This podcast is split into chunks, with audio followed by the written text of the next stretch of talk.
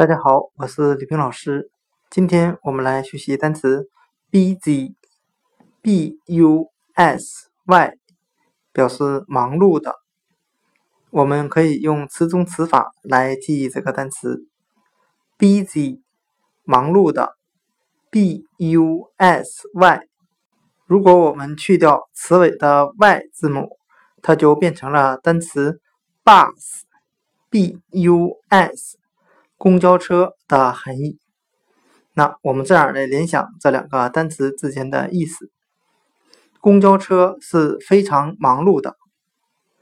今天所学的单词 busy，b u s y，忙碌的，我们就可以通过公交车。bus，b u s 来记忆，城市里面的公交车是非常忙碌的 busy 忙碌的